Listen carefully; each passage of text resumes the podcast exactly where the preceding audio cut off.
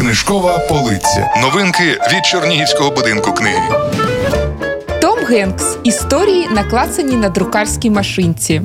Виявляється, знаменитий голівудський актор до всього ще й мудрий та веселий письменник і завзятий колекціонер.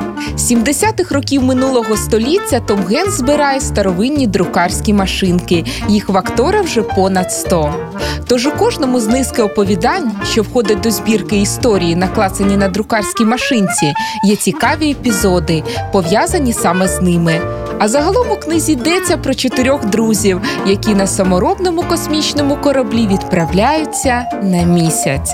Розповідь ведеться від імені одного з учасників польоту. Більше новинок на сайті Домкниги Орг.ua або за адресою Чернігів, проспект Миру, 45. Книжкова полиця. Слухай, дивуйся, читай.